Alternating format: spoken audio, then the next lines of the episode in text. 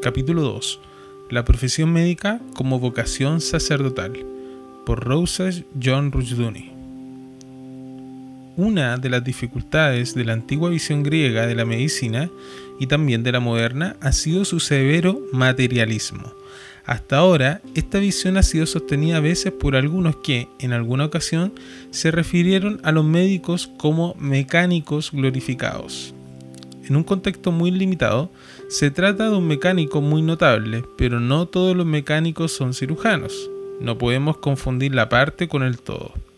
La identidad y la naturaleza del médico han sido muy confusas en nuestra época, al igual que la mayoría de las imágenes.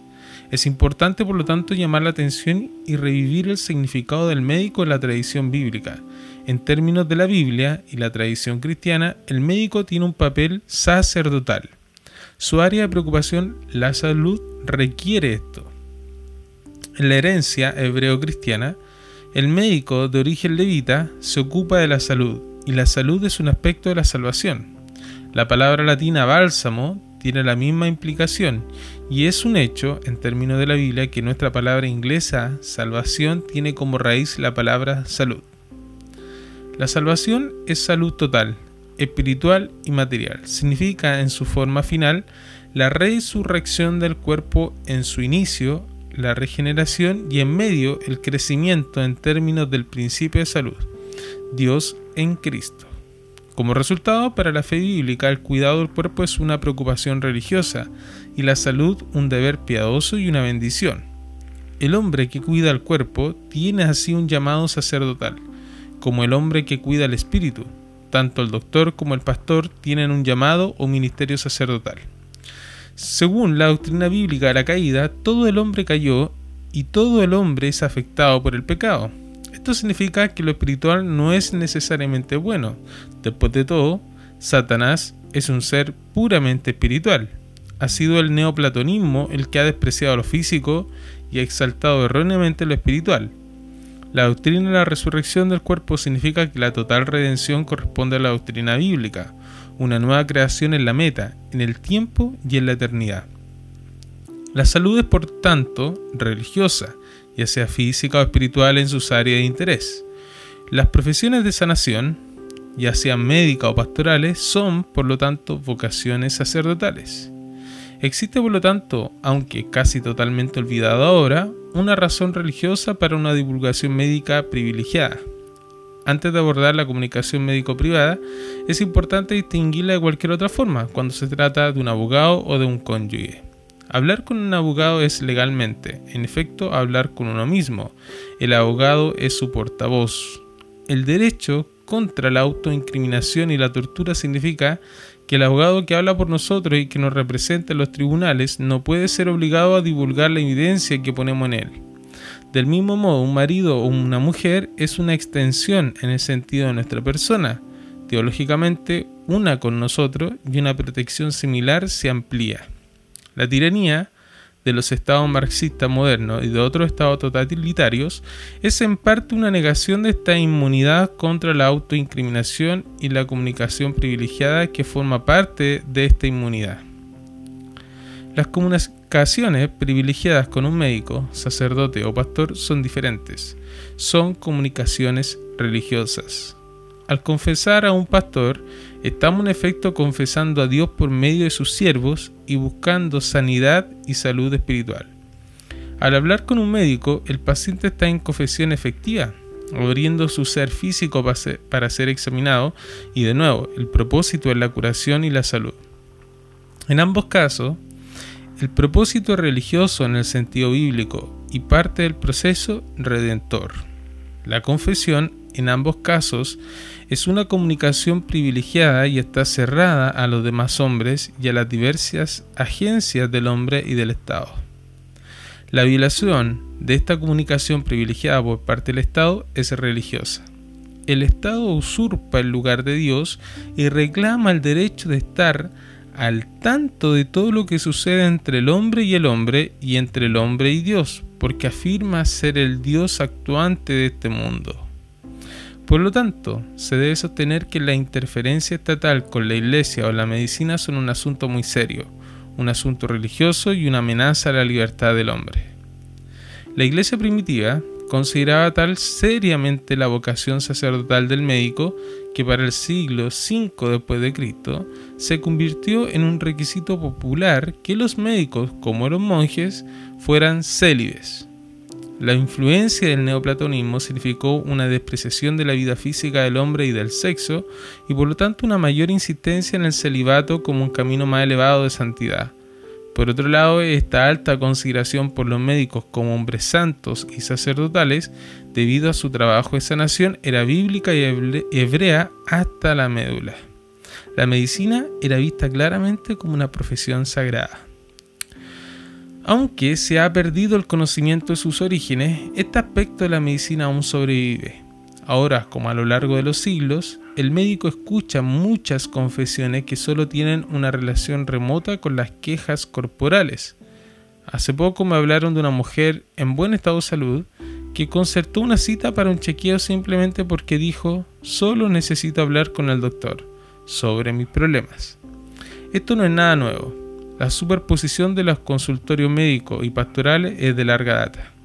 Los feligreses le hacen preguntas médicas a los pastores que, para tener el valor de enfrentarse a un médico y le hacen preguntas religiosas a los médicos para obtener consejo además de una prescripción médica. Se ha descuidado el aspecto sacerdotal y confesional de la relación médico-paciente, porque nuestra época se ha vuelto cada vez más ignorante de su herencia religiosa.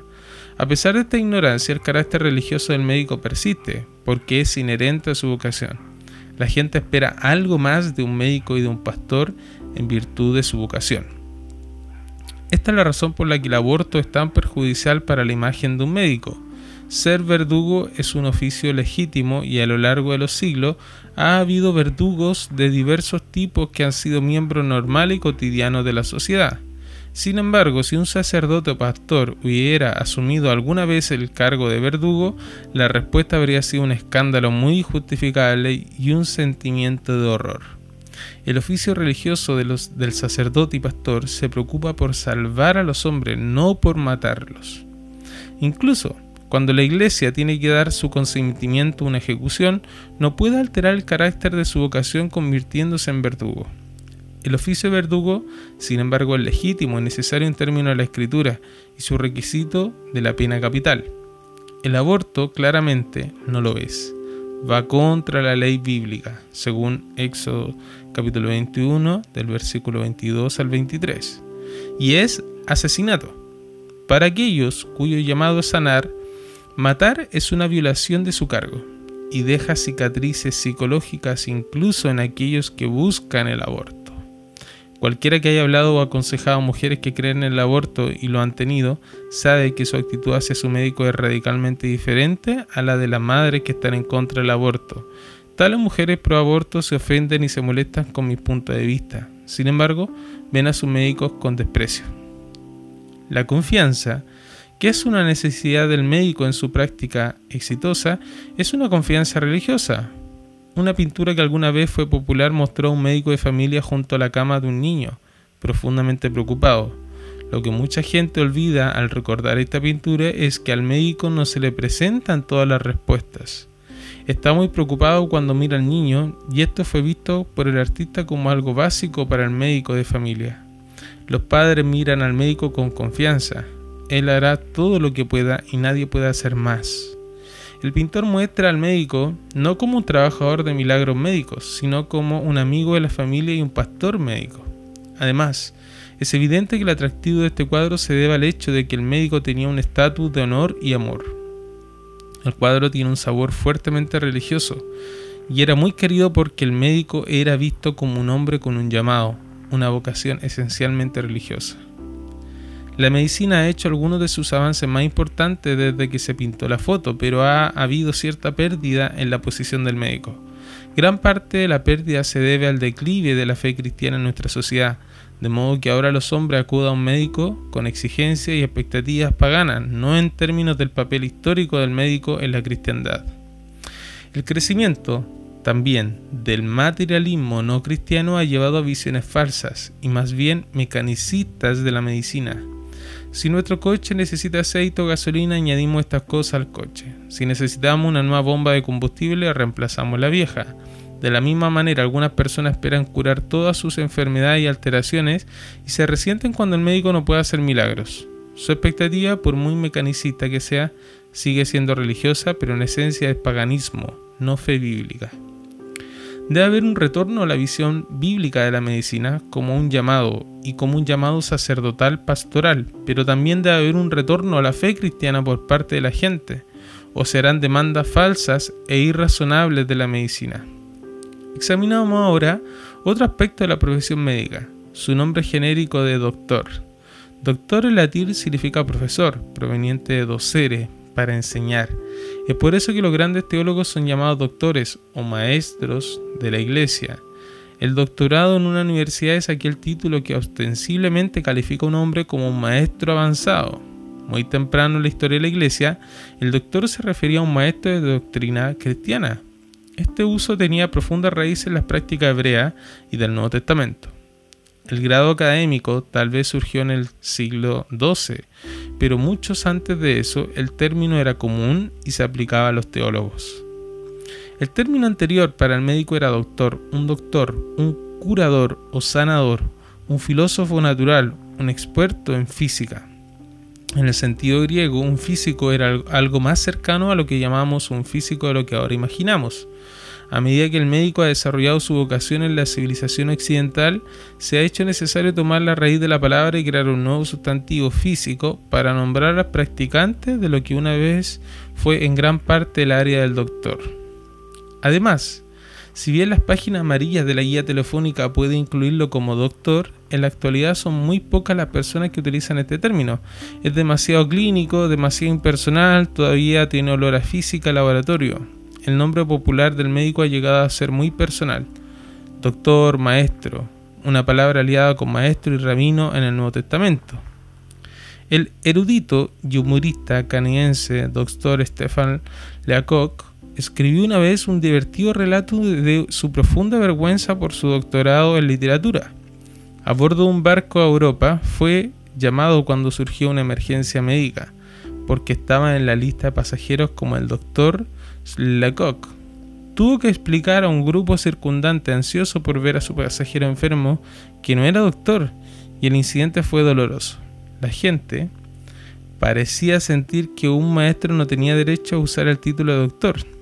Se trata, en efecto, de una evolución muy interesante y notable. El uso popular ha tomado el título de doctor de aquellos que son literalmente doctores o maestros y se lo ha dado a los médicos. Los doctores siguen figurando como doctores en la guía telefónica, pero prácticamente todo el mundo habla de ellos como doctores. Hay una larga historia detrás de esta designación y es cristiana. Una vez fue común en muchas áreas llamar a todos los pastores mayores doctor. Esto sigue siendo cierto en algunas partes de los Estados Unidos. Al viajar tanto como yo, rápidamente me di cuenta de este hecho. Al acercarme a los 50 años descubrí que en ciertas partes del país me había graduado en Doctor Rushduni. El término doctor en esta tradición está muy dentro de la tradición del uso del maestro o rabino en el Nuevo Testamento. Designa a un maestro respetado cuya palabra trae sanidad.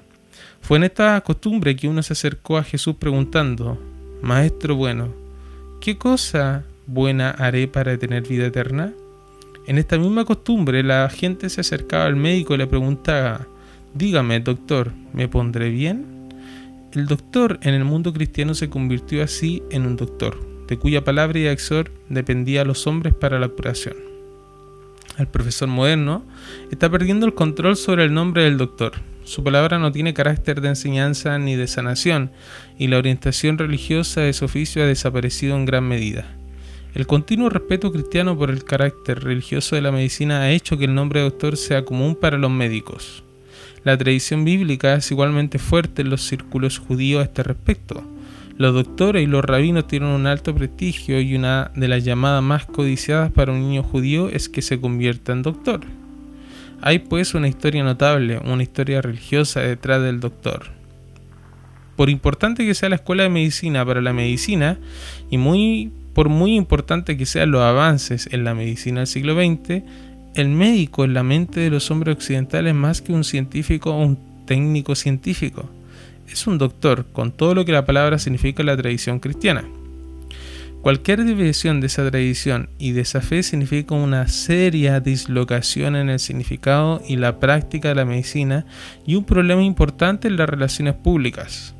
La paganización de la práctica médica ha significado un cambio de actitud de la confianza a la desconfianza y el surgimiento de algo de la antigüedad pagana, la demanda por responsabilidad civil.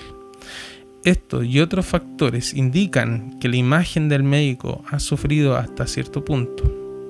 Las razones de este cambio están profundamente arraigadas en la crisis general de nuestra cultura, en el humanismo que tanto gobierna nuestra época. Así pues, la reconstrucción debe comenzar en los corazones y la mente de todos los hombres. Requiere una aclaración de las cuestiones y el desarrollo de motivos básicos. La práctica médica, por su propia naturaleza, no puede eludir las implicaciones y los matices religiosos. Si estos son paganos, hay consecuencias muy serias para los médicos. Será nuestro propósito desarrollar la fe bíblica, histórica y el significado doctor en la fe bíblica.